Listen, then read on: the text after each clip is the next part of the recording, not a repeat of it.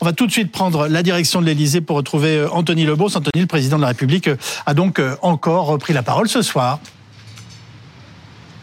Oui, on suit en direct, Yves, hein, les propos que prononce le président de la République durant cette, cette interview. Alors c'est vrai que dès le début de cette interview, il a utilisé ce verbe assumer, il assume que ce texte de loi soit passé, y compris euh, avec euh, les voix du Rassemblement national mêlées à celles de la majorité euh, présidentielle. Cette loi sur l'immigration, c'est un bouclier qui nous manquait, a dit le président, notamment pour lutter contre les arrivées clandestines. Je cite le chef de l'État, on n'arrive pas à instruire les dossiers assez vite pour les faire rentrer chez eux. Fin de citation. Il a rappelé que c'était le fruit d'un compromis. Vous le saviez, hein, ce, ce, texte a émergé d'une commission mixte paritaire qui réunissait des, des parlementaires. Huis clos, c'était euh, dans la soirée de lundi qui s'est poursuivi ensuite mardi. Quels étaient les choix à faire? J'aurais dû arrêter Non, il fallait continuer à rétorquer le président, s'adressant en filigrane notamment à ceux dans les oppositions, dans la majorité présidentielle aussi, notamment l'aile gauche, qui réclamait un retrait, euh, du texte, euh, accusé d'être trop à droite sur ce texte, Emmanuel Macron a en fait, euh, dès le début euh, de l'émission, insisté sur le volet qu'il juge social pour essayer euh, eh bien, de rassurer son aile gauche en rappelant notamment que son, le pays, la France, je cite, a toujours accueilli et continuera d'accueillir ceux qui viennent étudier, mieux intégrer. On a régularisé, on va régulariser les travailleurs étrangers dans les métiers en tension. Il a rappelé ces, ces mesures qui étaient jugées, en l'occurrence de gauche, de la part de, l'exécutif. Il a aussi réfuté l'idée que certaines dispositions, certaines mesures dans ce projet de loi étaient euh, de nature à être des propositions du Rassemblement national. Voilà ce que répond euh, le président. Ce ne sont pas les idées du RN, mais il reconnaît que certaines dispositions ont pu, je cite, heurter les consciences. Euh, le président qui poursuit, c'est une manœuvre grossière du Rassemblement national de dire que c'est une victoire idéologique. C'est même une défaite du Rassemblement national. Cette loi va nous permettre de lutter contre ce qui nourrit le RN. Fin de citation. Voilà pour les pour les propos du, président. Euh, c'est non exhaustif. Yves, on suit évidemment cette interview euh, en temps réel sur BFM TV. le président qui a par ailleurs rappelé qu'il avait saisi le Conseil constitutionnel parce que selon lui, il y avait plusieurs dispositions qui étaient non conformes à la Constitution. Absolument. Merci beaucoup, Anthony Lebos, en direct de l'Élysée. Alors, nous sommes rejoints par Sandra Regol, qui est députée Europe Écologie Les Verts du Barin. Vous êtes par ailleurs vice-présidente du groupe Écologie NUPES à l'Assemblée. Yann Boucard, député Les Républicains du territoire de Belfort. Étienne Girard, rédacteur en chef à l'hebdomadaire L'Express. Je rappelle votre livre Le Parrain, Sarko après Sarko, l'enquête avec Laurent Valdiguier paru au Seuil. Et Christophe Barbier, éditorialiste politique de, BFM TV. Christophe, le président n'avait pas d'autre choix que d'essayer de reprendre la main ce soir, euh, vu l'ampleur euh, de la crise politique politique oui, il faut qu'il reprenne la main dans, dans plusieurs directions. D'abord sur sa majorité qui a été éprouvée, divisée, chahutée par l'adoption de ce texte. Ensuite sur le thème lui-même de l'immigration, puisque ce projet de loi lui a en partie échappé. Il a été négocié avec les Républicains. Puis troisièmement, il faut qu'il reprenne la main sur l'actualité globale en essayant d'ouvrir des perspectives sur 2024. Il, va, il parle beaucoup, bien entendu, de cette loi dans son interview. Il ne va pas parler que de cela, parce qu'il doit déjà commencer à donner de la chair à ce qu'il a appelé le grand rendez-vous avec la nation de janvier 2024, et puis la perspective des élections européennes et des Jeux Olympiques. Ça sera une année décisive. Il en a fait beaucoup quand même des grands rendez-vous. Hein. Ça n'a pas laissé des traces exceptionnelles. Non, depuis le deuxième quinquennat, euh, ça ne marche pas. Euh, le Conseil national de la refondation, euh, les entretiens de Saint-Denis, les 100 jours, ça ne fonctionne pas, ça ne prend plus. Alors que le grand débat en 2019 à la sortie de la crise des Gilets jaunes avait assez spectaculairement réussi. Bah, néanmoins, il faut qu'il continue à, essayer des choses parce que sinon son quinquennat va s'épuiser. Par ailleurs, c'est un président qui aime la combativité. Oui. Donc là, depuis hier, euh, il entend beaucoup de choses, le pénisation, trahison, honte, euh, ça ne peut que le galvaniser. Étienne Girard, sait-on comment le président juge son gouvernement et sa majorité sur la manière dont ils ont géré le passage de cette loi immigration? Il considère que ceux qui ont fait défaut euh, ont manqué de, de, caractère et de loyauté. Euh, ça, c'est assez clair. Euh, quand certains chancelaient, y compris au sein de son gouvernement, et menaçaient à mots couverts, de façon pas tout à fait claire, de démissionner, lui est resté assez sur assez clair sur sa sur sa ligne qui était on ne recule pas et dans tous les cas on fera voter un texte à l'Assemblée nationale. Donc le, le regard sur ce qu'on a appelé, et je ne sais pas si c'est le terme exact, les frondeurs de la majorité, il est assez dur. Euh, D'autant plus qu'Emmanuel Macron est né à la politique en voyant François Hollande empêché par ses propres frondeurs. Absolument. D'ailleurs, il y a une vraie, il y a une vraie comparaison à faire entre le pacte de responsabilité, rappelez-vous, de François Hollande, c'est on est fin 2014 et qui va donner naissance au mouvement des frondeurs et ce projet de loi immigration euh, qui donne lieu à des votes contre euh, dans un nombre assez comparable aujourd'hui dans la majorité macroniste. Et les, les, les deux faits alors c'est c'est pas bon, signe. la boucle est bouclée. C'est pas bon signe pour Emmanuel Macron. La, la, différence, là où là où c'est absolument comparable, c'est que dans les deux cas, on a une opinion publique qui finalement n'est pas si hostile et plutôt satisfaite du texte qui va être décidé. Et en revanche, on a une un camp un camp présidentiel qui est tout à fait divisé pour la même raison à chaque fois, c'est que le revirement n'a pas été expliqué de façon politique. Il paraît improvisé et il paraît pas assumé. Alors on va donner la parole dans quelques instants à nos responsables politiques, mais nous allons revenir d'abord sur les mesures qui divisent et font polémique dans le texte adopté hier. C'est notre séquence Les éclaireurs. Bonsoir François Capillon. Bonsoir Yves. Vous faites le point pour nous sur euh, les mesures les plus sensibles du texte. Commençons par euh, une première disposition hautement sensible et qui est au cœur des accusations de préférence euh, nationale. L'allongement du délai pour toucher les prestations euh, sociales. Pour les allocations familiales d'abord, elles seront soumises à une présence en France depuis au moins 5 ans pour les personnes sans emploi. Les personnes qui travaillent pourront, elles, y accéder à partir de 2 ans et demi de présence sur le territoire, 30 mois. Pour l'accès à l'aide personnalisée au logement, l'APL qui a failli faire capoter l'accord, il faudra également avoir passé 5 ans en France pour les étrangers qui ne travaillent pas avant de pouvoir les toucher. Les personnes qui travailleront, euh, qui travaillent devront elles attendre euh, trois mois. Autre mesure épineuse, l'instauration de quotas migratoires. Euh, le gouvernement devra présenter et justifier tous les ans des objectifs chiffrés pour les trois années à venir. Ça aussi, c'est la droite euh, qui l'a obtenu. On en vient au durcissement du regroupement familial. L'étranger euh, résident en France qui doit souhaite faire venir sa famille va désormais devoir passer au moins 24 mois sur le territoire contre 18 actuellement pour pouvoir faire une demande. Il doit également avoir des ressources, je cite, stables, régulières et suffisantes, mais aussi avoir accès à l'assurance euh, maladie et euh, en cas d'union ou de concubinage avoir un conjoint d'au moins 21 ans et non 18 euh, comme c'est le cas aujourd'hui. Concernant la création d'une caution pour les étudiants étrangers dont Emmanuel Macron lui-même vient à l'instant de reconnaître que ce n'est pas une bonne idée. Ils devront la déposer auprès de l'État français lors d'une demande de visa étudiant. La mesure vise à couvrir euh, officiellement le coût de potentiels frais d'éloignement. L'aide médicale d'État, j'imagine que vous l'attendiez, elle sera réformée en 2024. Le dispositif concerne 320 000 personnes par an et permet une prise en charge à 100% de la plupart euh, des frais médicaux hospitaliers et pharmaceutique. Elle est ouverte aux, aux, étrangers en situation irrégulière qui ne possèdent ni titre de séjour, ni document attestant d'une demande en cours de, de titre de séjour. L'accord, c'est important, comprend une restriction de l'accès au titre de séjour pour les étrangers malades. Il ne sera plus possible de venir en France pour se faire soigner, sauf s'il n'existe pas de traitement approprié dans le pays d'origine du pays. Il y a aussi une, euh, une condition de, de ressources. Et puis, la fin de l'automaticité du droit du sol. On y vient. Il faudra désormais qu'une personne née en France de parents étrangers fasse la demande entre ses 16 et ses 18 ans pour obtenir la nationalité française. La droite euh, a également obtenu l'assurance euh, qu'une personne condamnée pour crime ne puisse plus obtenir la nationalité française.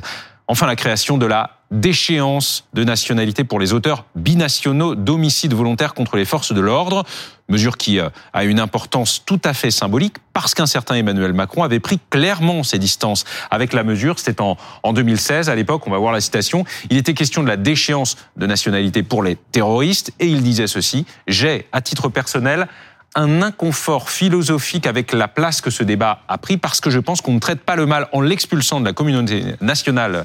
Euh, fin de citation. Alors, ministre de l'économie, Emmanuel Macron avait tenu ses propos devant la Fondation France-Israël. Merci beaucoup François Capillon pour cette synthèse très complète. Euh, j'ai envie de vous dire les choses très simplement, euh, Sandra Gol. la mesure que vous jugez vraiment intolérable dans tout ce qu'on vient de citer, quelle est-elle? En fait, il n'y a pas une mesure, c'est un ensemble de mesures et c'est surtout l'esprit du texte qui bafoue juste dans l'ensemble, tout notre droit qui se met en défaut par rapport au droit international et qui en fait va jusqu'à conditionner le droit d'asile, qui est un des piliers de notre société, un des piliers de notre République, une des figures majeures de ce que représente la France à l'international dans ce qu'il y a de positif et d'attractif. Vous rejetez tout en bloc? Oui. Oui, je rejette tout en bloc, même s'il y a quelques mesurettes qui atténuent un peu les effets. Il ne vous étonnera pas que... Même les régularisations les régularisations sont au goutte à goutte et au cas par cas. Oui. Là où, excusez-moi, je vais citer des gens qui ne sont pas forcément euh, mes amis au quotidien, mais le MEDEF ce matin explique par la voix de son président qu'il faut pas loin de 4 millions euh, de personnes pour venir travailler en France, en plus des travailleurs français. Ils auraient peut-être pu le dire plus tôt, non? Alors ils l'ont dit plus tôt. Tout le monde l'a oublié, mais ils l'ont dit au tout début, il y a un an. Au début de la loi, ils ont expliqué que c'était pas possible. Les artisans, le BTP, l'hôtellerie, la restauration, tous ces entrepreneurs toute cette force vive de la nation, comme aime bien l'appeler Emmanuel Macron et ses amis. Tous ces gens-là ont besoin d'une main-d'œuvre en plus de ce que les Françaises et les Français déjà sur notre sol lui apportent.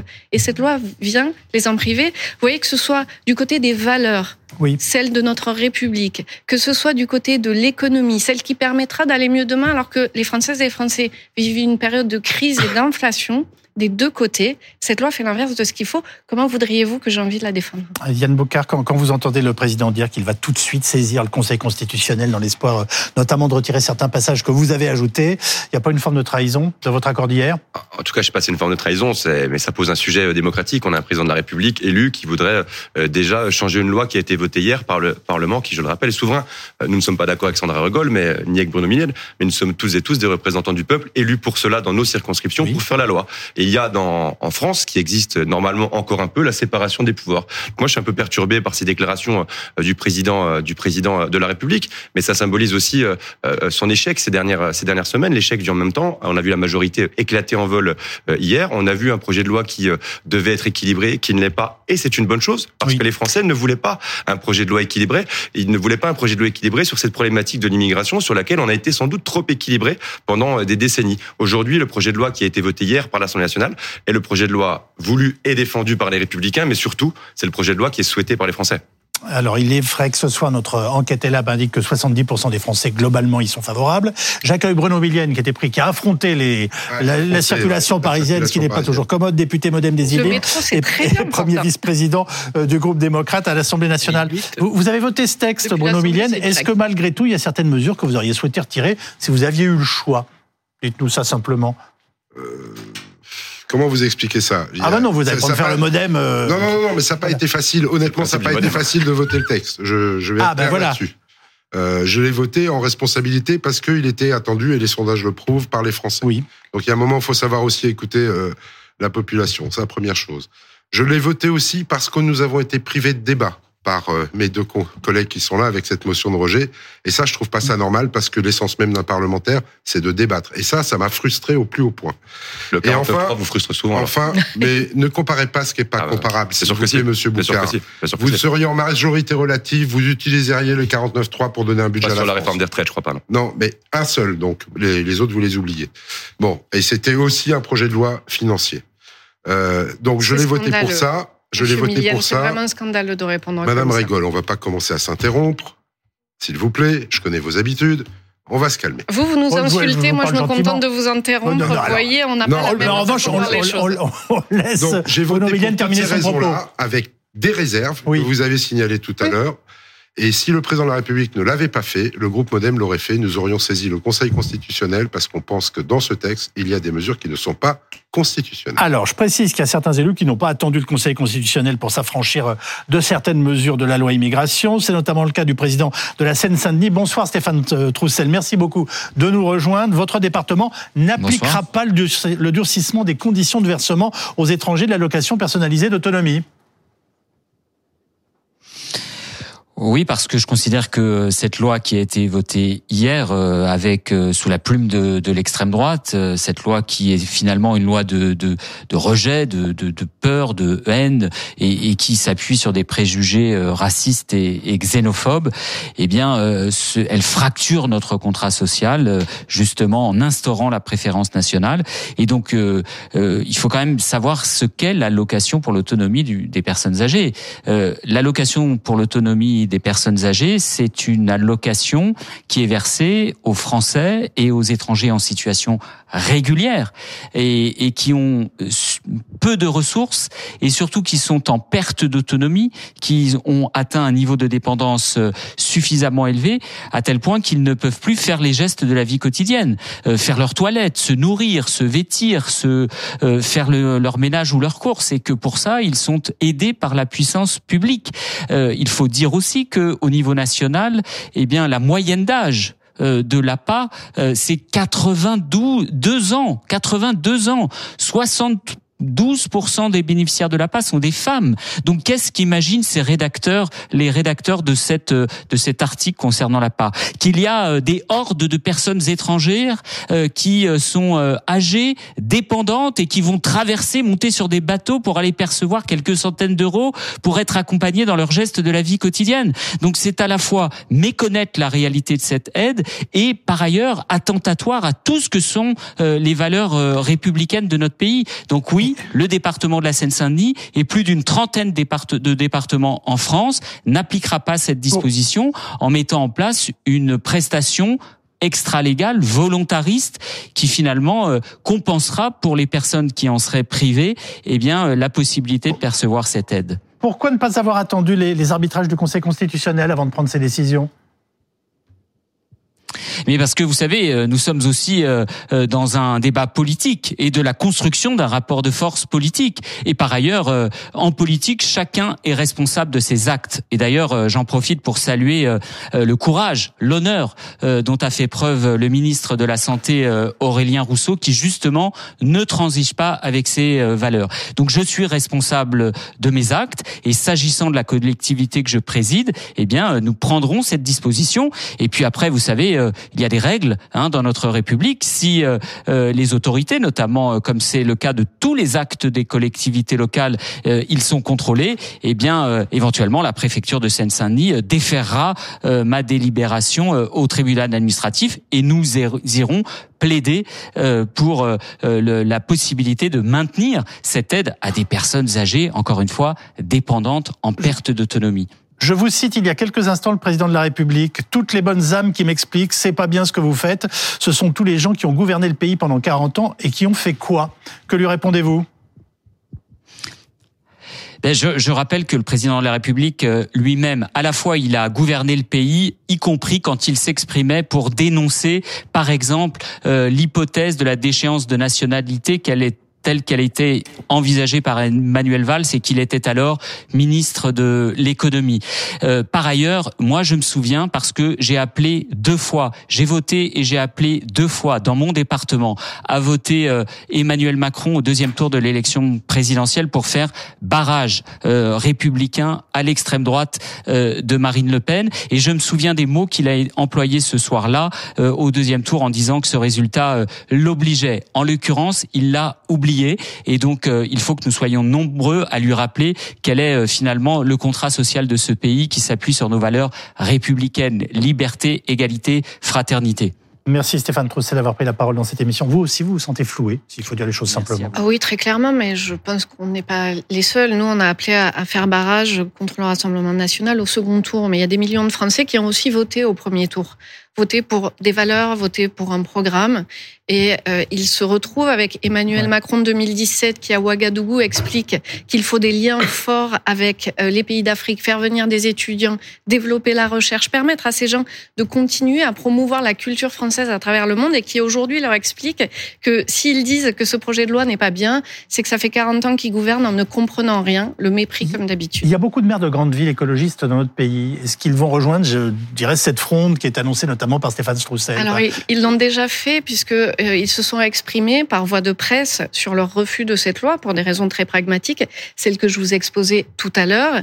Et euh, parmi les collectivités On qui parle d'actions concrètes, hein, là. Euh, pas, Laissez- Laissez-leur Pas, pas de peut-être discours, hein. laissez-leur peut-être le temps de pouvoir mettre Donc en place des actions concrètes. pas pour l'instant. Mais écoutez, Emmanuel Macron, Ils y réfléchissent, vous nous dites ce soir, ils y réfléchissent. mais ils ont la volonté de le faire. C'est le pays qu'on est en train de mettre à sac aujourd'hui avec cette loi. Bien sûr que tout maire responsable, tout élu responsable va faire quelque chose. C'est historique que les grandes écoles de commerce écrivent aujourd'hui pour dire au président ce que vous faites va nous mettre sur la paille. Que tous les présidents des universités de France disent vous allez faire de la France un pays à la traîne en termes de formation. Est-ce que vous avez déjà vu ça? Est-ce que vous avez déjà vu un président, celui qui incarne le pouvoir, le respect du droit en France, qui dit ce texte n'est pas légal, ce texte n'est pas borné légalement? Eh bien, votez-le quand même, je le corrigerai après. Est-ce que si vous faisiez ça avec votre déclaration d'impôt, les impôts seraient cléments avec vous? Non. Ce que demande Macron, c'est ce qu'il ne fait pas.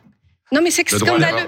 C'est un irrespect du droit à tous les niveaux. Et enfin, et j'en terminerai là-dessus, vous avez parlé des sondages. Mais les Français disent deux choses. Quand on leur pose la question de l'immigration, ils disent oui, peut-être qu'il y a trop de Français, on est d'accord, autour de 60-70%. Non, ne pas- Mais ne quand me on disent pas peut-être, ils sont 70% dans notre enquête là à dire Très ce soir bien. qu'ils approuvent. Ils disent également à mesures. 70% qu'il faut régulariser les travailleurs sans papier.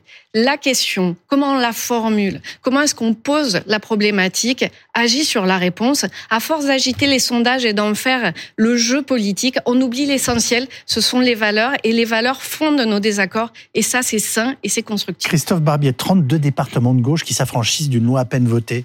Euh, c'est une forme de résistance euh, des élus locaux? On- oui, c'est une résistance politique. C'est pas, hein. pas une sécession juridique. Ils vont Non. pas refuser d'appliquer la loi. Ils vont l'appliquer parce qu'ils n'ont pas le choix. Ils vont la compléter ou la compenser ou la corriger Oui. par des mesures de décision municipale ou Ou départementale. la contourner ou la contourner. Mais contourner, ça donne l'impression que c'est illégal. Ils vont la corriger ou la compléter avec un coût financier évidemment pour leur collectivité. Ils expliqueront à leurs citoyens et à leurs contribuables, voilà, nous Dans, engageons. dans le votre Lot, tout à l'heure, le, le président du département nous a dit qu'il allait mettre en place une nouvelle allocation pour compenser. Voilà, pour compenser, exactement. Donc il y aura un coût supplémentaire. Il y aura d'un côté moins d'appât parce qu'il y aura quelques étrangers qui en seront exclus, et de l'autre côté, il y aura une dépense supplémentaire. Bah, à eux après de rendre des comptes à leurs électeurs, ils ont le droit d'avoir cela. Il y a une certaine forme d'autonomie Si me collectivités locales. ça coûte plus cher la pauvreté que d'arriver à l'endiguer, surtout pour des gens qui ont travaillé et cotisé toute leur sûr, vie pour la ça France. peut être un, ça peut être un, un- un Vous- argument avez- pour justifier de cette politique de, de correction. On n'est pas dans une sécession juridique avec des droits différents sur le territoire. On est tout de même dans une sorte de cohabitation au bas. Il y a Paris. Et puis il y a euh, les régions. Euh, mais quand Laurent Wauquiez dit je n'appliquerai pas le zéro artificialisation nette, il dit la même chose. Vous, vous aviez l'air dubitatif sur les Non, je suis dubitatif, euh, si j'ai bien été Vous avez vu Stéphane. dîners. Stéphane Troussel, il disait que la moyenne d'âge des gens qui touchent la passe, c'est aux alentours de 82 ans. Oui, oui. c'est ça? Pour toucher l'allocation de solidarité aux personnes âgées, c'est 10 ans de résidence en France. J'ai du mal à comprendre l'afflux, tout d'un coup, de personnes de 72 ans qui viendraient en France. Enfin, je veux dire, franchement, les personnes de 82 ans qui sont en France, ça fait en général pas loin de 10 ans qu'ils sont là. Donc, euh, je pense que la mesure, franchement, euh, ce qu'ils font, c'est un combat politique et je le respecte totalement. Mais sur, les, le, sur la réalité de ce que ça va leur coûter, j'ai un petit doute. Yann Boucard, le, gouvernement est en pleine crise ce soir, quoi qu'ils disent. Le ministre de la Santé a démissionné. D'autres menaçaient de le rejoindre. On a compris que ça, visiblement, c'était en train de se tasser, mais quand même. Est-ce qu'Elisabeth Borne peut rester première ministre, selon vous? Ça, c'est au président de la République euh, d'en décider. Moi, je pense que ça fait déjà bien longtemps que Madame Borne ne devrait plus être première ministre. Elle n'arrive pas à dégager de majorité claire euh, dans ce pays. Elle lui gouverne euh, quasiment exclusivement par 49-3. Après, sur les ministres qui gouvernent, il y a, il y a le ministre de la Santé qui, qui, qui démissionne, qui démissionne aujourd'hui alors qu'il n'a rien fait depuis sa nomination. Il y a des ministres dont on a vu les noms hier dans la presse qui finalement ne démissionnent pas aujourd'hui. Moi, je m'interroge sur le fait qu'ils sont peut-être fait juste un petit coup de publicité. Parce que moi, je suis parlementaire, j'ai appris l'existence de certains ministres parce qu'ils souhaitaient démissionner. Donc, que chacun soit conforme à ses convictions. À la limite, je respecte la décision euh, de Monsieur Rousseau. Vous savez, moi, je suis, euh, je suis d'un département qui a vu, euh, qui, dont un des prédécesseurs a été Jean-Pierre Chevènement, qui avait coutume de dire un ministre, ça ferme sa gueule ou ça démissionne. Je crois que c'est une formule, c'est une formule qui est, qui est toujours d'usage. Je crois que les ministres qui hier se sont épanchés par, par tweet interposé ou par journaliste interposé feraient bien effectivement de partir. J'ai une minute à vous donner, Gérard, pour nous expliquer comment on sort de cette crise, comment le président de la République peut essayer de sortir de cette crise. Il peut pas? Par le temps. Euh, c'est comme ça qu'on en sort. Il- ses Le erreurs. temps, il oublie. Le temps est l'oubli absolument. Euh, Quand en 2024 on entrera dans une année euh, différente, une année olympique, les jours à venir vont être douloureux euh, pour Emmanuel Macron et pour le gouvernement. Il y aura cette décision du Conseil constitutionnel euh, qui aboutira à ce paradoxe absolu de voir le gouvernement se féliciter de ce que son propre texte a été partiellement censuré, puisqu'il y a certaines dispositions Oui. qui, à l'évidence, euh, seront, censurées, seront. censurées. On est dans une très mauvaise séquence. Et pour répondre à votre question sur Elisabeth Borne, euh, non, elle, elle n'est pas aujourd'hui immédiatement sur la sellette, parce que la question à laquelle on répond, c'est pas simplement est-ce qu'elle fait bien son travail. Euh, la question à laquelle on répond, c'est si elle part, qui on met à la place. Et là, on ouvre un champ euh, qui est assez inextricable. Ça, on va être obligé de parler de Gérald Darmanin, on va être obligé de parler de du pôle économique, on va être obligé de parler de l'enjeu des JO. Total, peut-être qu'aujourd'hui, et c'est ce qu'on commence à entendre à l'Élysée et dans les, les plus hautes sphères, que la moins mauvaise solution, c'est de maintenir tout le monde jusqu'au JO. Et là, on verra une nouvelle donne arriver ensuite. Vous avez le droit à une phrase. ju- Juste deux choses. On ne gouverne pas par 49.3 les lois. On a voté 58 lois qui ont été promulguées. Oui. On a vendu. so- Les Français s'intéressent On a voté à autre 62 chose textes. Ces petites en histoires tout. de Popol, Donc, excusez, Miguel, on arrête les fake news. On ne gouverne pas au 49.3. Le budget, c'est une chose. Les autres textes sont passés contrairement à ce que vous voulez faire croire à toute la France. Voilà ce que nous pouvions vous dire ce soir. Merci à nos invités et à vous qui nous êtes fidèles.